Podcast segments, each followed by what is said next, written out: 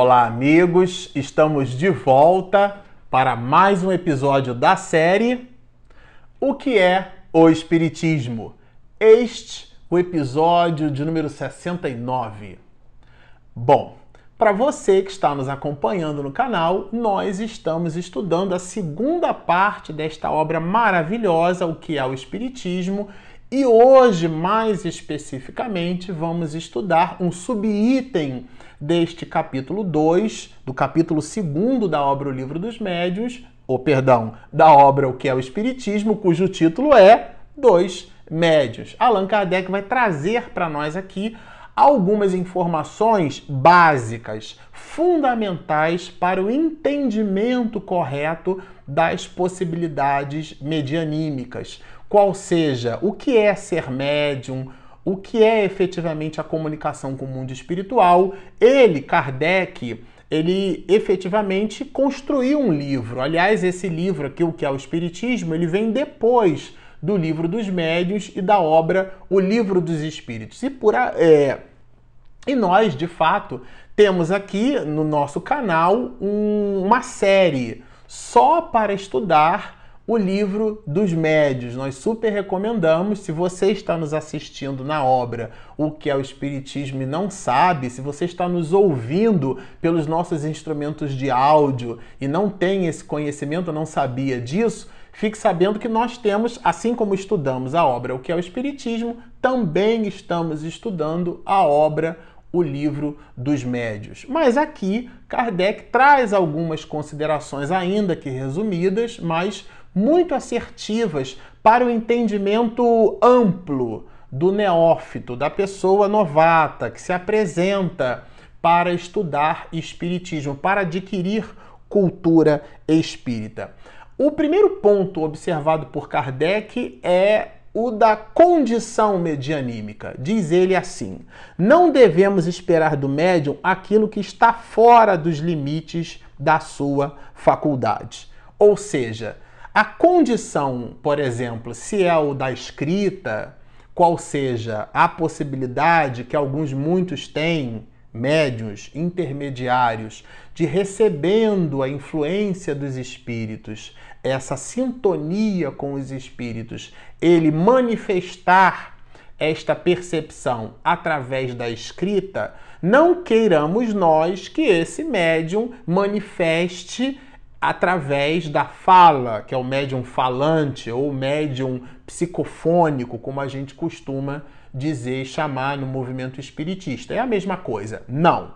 As possibilidades são específicas. São como alguém, por exemplo, que muito embora cante, mas tem compleição ou tem acuidade, facilidade para a música popular ou para áreas ou para operetas, tudo é canto, mas a forma, a especificidade daquele canto vai canalizada pelo cantor para essa ou para aquela para aquele ramo da sua própria atividade. Na mediunidade é exatamente a mesma coisa. E Kardec faz esse lembrete, porque às vezes a gente acha que pelo fato de ser médium, nem todos, por exemplo, possuem a condição mediúnica de um Chico Xavier, né, que possuía várias possibilidades mediúnicas. Não, a maioria de nós, os médios, possuímos parcas possibilidades e não queiramos trazer para nós condições medianímicas que não a possuímos. É justamente esse o lembrete de Allan Kardec, né?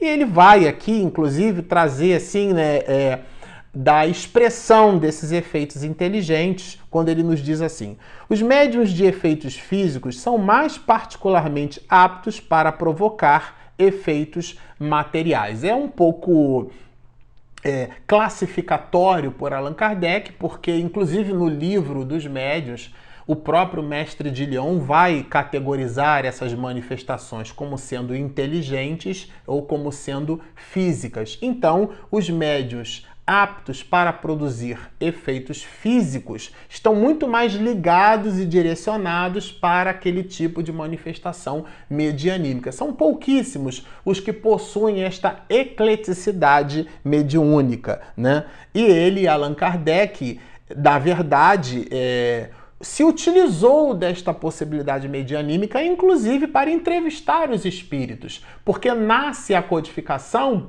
através de uma, de uma visita, de um convite feito pelo senhor Fortier e Allan Kardec então observa as mesas girantes. Ele, inclusive, vai nos dizer: as mesas falantes foram a estreia da ciência. Por quê? Porque através dela, disse falantes, não é que as mesas falavam, é pelos processos de tiptografia, isto é, escrita através de pancadas, com igualmente uma pancada para sim, duas pancadas para não, ou pancadas justapostas formando letras, letras formando palavras, palavras e mais palavras formando é, frases inteiras, frases e frases parágrafos, parágrafos e parágrafos, uma ideia.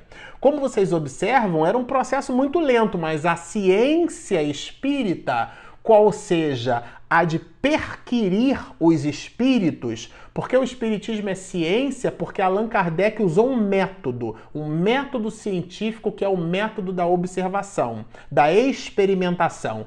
Por isso que o Espiritismo é ciência. E Allan Kardec, sendo o intelectual de sua época no século XIX, ele se serve dos seus próprios valores como um homem de ciência de sua época e entrevista os espíritos. Esse processo de entrevista ele nasce com as manifestações das mesas girantes através de pancadas. Como na época do século XIX aquilo era uma co coqueluche, né? É a expressão que a gente inclusive obtém quando lê a o volume Allan Kardec de Zils Van Tuyl e Francisco Thyssen, né? Na primeira parte era coqueluche do século XIX porque as pessoas diziam: nossa, a gente pergunta e as mesas falam. Na verdade, elas produziam pancadas. E por isso, o mestre de Lyon vai nos dizer que as mesas falantes foram a estreia da ciência, porque foi por ali o um instrumento de ignição por sobre o qual efetivamente a comunicação se estabeleceu e, junto com a comunicação, o método da observação é efetivamente utilizado por Kardec. Mas o médium estava ali. Sem o médium, não haveria o fenômeno. E ele faz questão de pontuar. De todos os meios de comunicação, a escrita é ao mesmo tempo o mais simples, o mais rápido, o mais cômodo e que permite mais desenvolvimento. Ele, inclusive, faz essas anotações lá no próprio livro dos médiuns, entre o capítulo 14 e o próprio capítulo 15. A gente vai perceber quando Allan Kardec trabalha as questões da psicografia como sendo justamente essa mais cômoda, é inclusive a manifestação medianímica que ele, Allan Kardec, mais utilizou na construção da doutrina espírita, ele vai trazer aqui como pontuando aqui como sendo a que efetivamente é, a que ele utilizou. Na verdade, os efeitos físicos eles se davam basicamente assim: o, o espírito, o médium, tangenciava em alguns casos, em algumas, em alguns livros a gente vai perceber, né, colocando a ponta do dedo, do dedo mindinho, ou colocando somente a ponta dos dedos, ah, tangenciando levemente um objeto. Aquele objeto se movia. Mais tarde, eles resolveram colocar mesinhas pequenininhas por sobre uma mesa maior, e essa mesa pequenininha tinha um lápis amarrado. E, e o médium tocava nesse lápis, nessa mesinha. Então a, a mesinha se movimentava sob o influxo medianímico desse mesmo médium e movimentando-se a mesinha construída artesanalmente para aquele para aquela atividade, ela então deslizava o lápis por estar amarrado, a escrita acontecia. Mais tarde tirou-se a mesinha, foi usada, por exemplo, uma prancheta, porque ficava mais cômodo, tirou-se esses objetos, foram tirados e o médium passou a segurar o lápis e então a comunicação passou a existir. E ele vai falar justamente deste tipo de comunicação, que é o, o da psicografia. No caso, em alguns, muitos casos, a mediunidade de psicografia como sendo a psicografia mecânica, quando o médium não tem exatamente ciência daquilo que o espírito está escrevendo. Bom, diz-nos aqui Kardec. O médium escreve, escreve sob a influência dos espíritos, que se servem dele como de um instrumento. Sua mão é arrastada por um movimento involuntário, que o mais das vezes não pode dominar. Então é justamente aquilo que comentamos, e ele, inclusive, no capítulo 15, traz essas observações. Nós temos um material aqui no nosso canal e nós exploramos essas questões do capítulo 15. Vale super a pena vocês darem uma olhadinha numa outra série nossa do livro dos médios. Bom, aqui o mestre de Leão vai trabalhar outros outras nuances do assunto no item 59. Ele vai nos dizer: o médium não tem mais é, que a faculdade de se poder comunicar, mas a comunicação efetiva depende da vontade dos espíritos. Isso aqui é muito importante. O telefone, como dizia Chico Xavier, só toca de lá para cá. Não é o fato do médium querer que a comunicação aconteça que efetivamente a comunicação vá se dar. Isso aqui é um ponto nevrálgico. Porque, inclusive, isso significa dizer, por exemplo, a gente observa, né? É, aquelas pessoas que distribuem panfletos de algumas assim, ah, leia a sua mão, ou então adivinhe o seu futuro, ou efetivamente aquela pessoa pode até ser médium, pode até ter um tipo de mediunidade. A sua mediunidade pode até lhe permitir comunicação com os espíritos, mas sendo este a intenção, uma intenção frívola, no dizer do próprio mestre de Lyon, os espíritos que estarão gravitando em torno daquele médium serão igualmente espíritos frívolos. Logo, a informação que aquele médium vai passar e como ele observa os espíritos pela veia medianímica, ele está absolutamente convencido tratar-se de uma verdade. Mas pode ser uma falácia, porque os espíritos são espíritos que estão ligados a questões pequenas das idiosincrasias humanas. Portanto, este tipo de mediunidade, ele é muito perigoso. É uma mediunidade muito perigosa.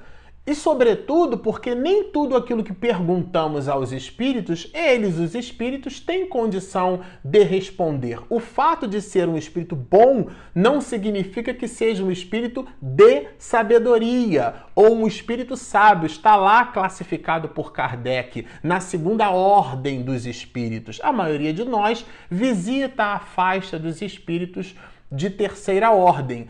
Com igualmente importante observar que é a última classe da terceira ordem, os espíritos batedores. São aqueles que vão a este tipo de consulta e, e, e criam uma baderna. Porque se ba... não entenda por batedor simplesmente aquele que bate, é aquele que cria balbúrdia, aquele que cria baderna, aquele que cria condição adversa. Bom, mas continua Kardec, ele vai nos dizer assim, olha, os médiums de efeitos físicos que obtêm regularmente à vontade a produção de certos fenômenos, admitindo que não haja embuste, estão em relação com os espíritos de baixa esfera que se comprazem nessa espécie de exibições. Aqui, de fato, o que ele vai destacar dentro da condição medianímica que a maioria da produção medianímica voltada para efeitos físicos está a maioria, não todas. O próprio Allan Kardec vai dizer que algumas manifestações de efeitos físicos, não todas, podem vir de espíritos de ordem superior. Ele mesmo, quando estava escrevendo o Evangelho segundo o Espiritismo, é, é é chamado a atenção por um efeito físico. E depois, mais tarde, em reunião, ele consulta a sua esposa Melibudê e mais tarde, em reunião, o seu espírito amigo, imaginem, o espírito amigo de Allan Kardec, vai dizer para ele que, que ele, é, ele, o espírito amigo, estava chamando a atenção de Allan Kardec em cima de um determinado ponto para que ele então pudesse fazer revisão. Mas a maioria esmagadora das manifestações medianímicas de efeitos físicos está vinculada, relacionada com espíritos de, de baixo teor vibratório, que se comprazem. Porque os espíritos superiores, como eles estão ligados e vinculados à produção de efeitos intelectuais, eles vão buscar médios que possam produzir esses efeitos intelectuais, que é o que efetivamente interessa, a mensagem, e não a fenomenologia vazia, que é aquela que impressiona os sentidos, mas fala pouco no que diz respeito aos aspectos filosóficos, com igualmente os desdobramentos de ordem moral para a conduta do ser humano. Então esses espíritos, eles podem até utilizar espíritos que vibram nessa faixa de frequência, que estão sob a égide, esses espíritos inferiores estão sob a égide, sob a supervisão de espíritos eh, de um mais alto grau, espíritos superiores, portanto, que influenciam, insuflam telementalizam aqueles de ordem mais baixa para que, em produzindo aqueles efeitos físicos, o resultado daqueles efeitos físicos esteja alinhado com o propósito que esses espíritos superiores desejam de fato. Quer dizer, a produção do fenômeno é feita por espíritos de ordem inferior, mas o objetivo maior está sob a égide, sob o comando, sob a ordem de espíritos de mais elevado teor. Mas ele faz aqui então essa distinção. Não existem médios universais para as evocações, nem com aptidão para produzir todos os fenômenos. Isso aqui é muito importante. Não existe o super médium, aquele que pode receber qualquer comunicação de qualquer espírito em qualquer circunstância. Não. Para que exista a comunicação medianímica, há que existir a similitude vibratória, aquilo que Allan Kardec vai chamar no livro dos Espíritos de simpatia. Mesmo tendo é, o, o médium, a, uma força mediúnica, uma condição, uma compleição medianímica, o espírito, para se comunicar, precisa ter relações simpáticas, qual seja a sintonia vibratória. E essa sintonia às vezes leva minutos, horas, dias, semanas, em alguns casos até meses. Sem a harmonia, que só pode nascer da assimilação fluídica, as comunicações são impossíveis incompletas ou falsas. Falsas porque o médium vai falsear. Ele então vai ser estimulado a produzir. Você está percebendo alguém? Você vê minha avó, minha mãe, minha família, alguém da minha família que desencarnou, e o médium, de fato, naquele instante, não percebe nada daquela pessoa. Às vezes vê um espírito, mas a pessoa que está incitando o médium entre aspas, força tanto a barra, né, numa expressão popular, quer dizer, instiga tanto aquele médium para que ele produza algum resultado do ponto de vista da comunicação, que aí ele vai falsear, ele vai mentir, ele vai dizer coisas que de verdade não aconteceram e nem muito menos estão acontecendo. Bom, e Allan Kardec vai pontuar isso aqui, ele vai continuar mais, olha. A assimilação fluídica é algumas vezes totalmente impossível entre certos espíritos e certos médios. Gente, totalmente impossível entre certos espíritos e certos médios. Isso aqui é muito importante como conceito de doutrina espírita. De novo, não é qualquer médium que consegue receber comunicação de qualquer espírito. Tampouco qualquer espírito consegue comunicar-se por qualquer médium. Não é a ostensividade mediúnica, a gente usa muito essa palavra, né?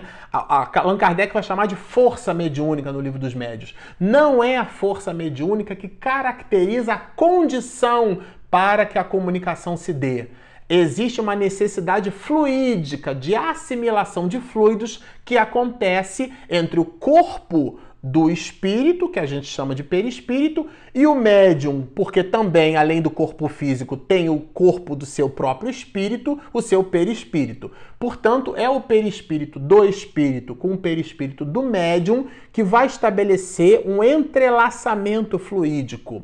Esse entrelaçamento fluídico, que é uma espécie de sintonia, como se a gente pegasse um rádio e sintonizasse numa estação, se a estação opera numa determinada frequência e o seu dial não está naquela frequência, você não sintonizou com aquela rádio. Logo, o speaker, a, a caixa de som, o alto-falante, não vai produzir, reverberar o som concernente, isto é, de acordo com as percepções vibratórias emitida por, emitidas por aquela estação de rádio. O que é que queremos dizer com isso? Se o médium não tem condição de sintonizar com aquele espírito, ou aquele espírito, porque pode ser o contrário, não tem condição de sintonizar com aquele médium, não há comunicação. Por isso que Allan Kardec vai dizer aqui, olha, ele usa a expressão totalmente impossível e vai aprofundar mais. A assimilação fluídica é tão necessária nas comunicações pela tipologia como pela escrita. Eu achei isso aqui fundamental, porque às vezes a gente acha que os fenômenos intelectuais não dependem, é, são só os que dependem de similitude vibratória. Aí Kardec estabelece aqui no item 66 justamente uma observação que aponta que não é só isso. Não é só as comunicações de efeitos intelectuais que evocam essa similitude vibratória. Olha, a assimilação fluídica é tão necessária nas comunicações de tipologia, quer dizer, de efeitos físicos, né? Como pela escrita, isto é, de efeitos intelectuais, visto que tanto num como noutro caso se trata da transmissão do pensamento do espírito, qualquer que seja o meio material por que ela se faça. Então ficou claro. É sensacional essas observações de Allan Kardec, elas são bem diretas, não restam dúvidas. Por isso que costumamos dizer, como em decorrência desse entendimento, que o médium é o responsável por toda e qualquer comunicação que possa produzir. Porque o espírito visita as condições do medianeiro. E depois, lá no livro dos médios, nós estudaremos a influência moral do médium, porque existe a influência do meio, no processo da comunicação, Existe a influência pela possibilidade medianímica, um médium que queira escrever, mas o, o, o, espírito, né? Que queira escrever, mas o médium oferece a condição da fala, que a gente chama de médium falante ou psicofônico. Então o espírito, ele não vai conseguir, mesmo em sintonizando, permear a comunicação que ele, espírito, deseja, porque o médium não apresenta aquelas condições. O que o médium tem é, uma, é um tipo de mediunidade voltado, por exemplo, para a fala e não para a escrita. Mas o espírito quer escrever, mas o médium só consegue que o, que o espírito fale por ele. Vocês percebam que ainda assim não há uma confluência. Isso tudo somado à condição da similitude vibratória.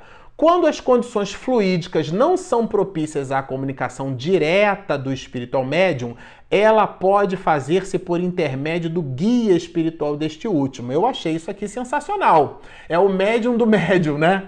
Então, existe um caso é, do, do rapaz que ele produzia um efeito sonambúlico e através do efeito sonambúlico dele, é, ele aviltava receitas. Então, na verdade, as receitas eram dadas por quem? Eram dadas por um espírito. Mas num determinado momento o espírito não está. E aí o rapaz diz assim: Olha, eu não tenho condição de permear a mensagem. Ué, mas não era você que, que aviltava as receitas? Não.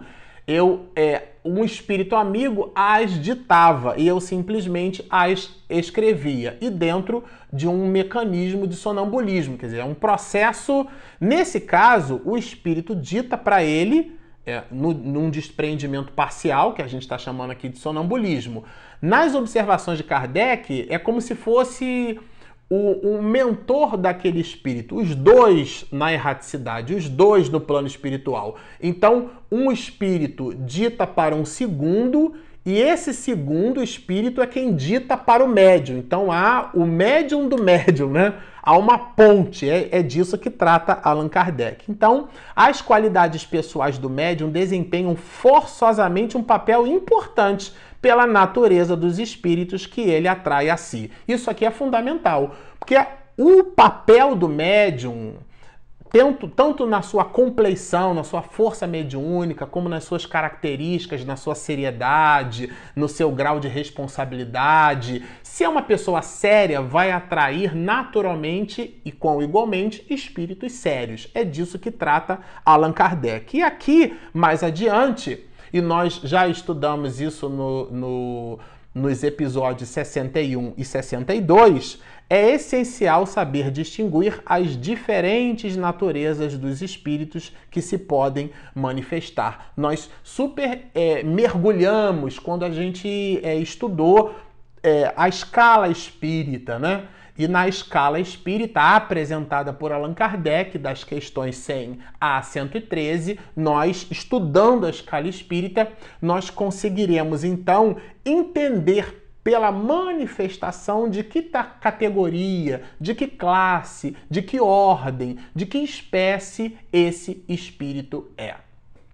Bom, nós ficamos por aqui, como vocês observam, um material maravilhoso, e para o próximo episódio nós estudaremos escolhos da mediunidade. Que exatamente seria isso? Fica para um próximo episódio. Se você está nos ouvindo e você é, ainda não nos visitou no nosso canal no YouTube, está nos ouvindo pelos nossos instrumentos de podcast, por favor, no YouTube, o nosso canal Espiritismo e Mediunidade. E você que está nos assistindo, nós temos o nosso aplicativo 100% remodelado. Minha esposa fez um trabalho maravilhoso e está caprichadíssimo. Você consegue gratuitamente baixá-lo tanto na Google Play quanto na Apple Store. Um instrumento de pesquisa é Espiritismo e Mediunidade. Então tá feito o convite. Baixem o nosso app, inscrevam-se no nosso canal, sigam-nos e muita paz.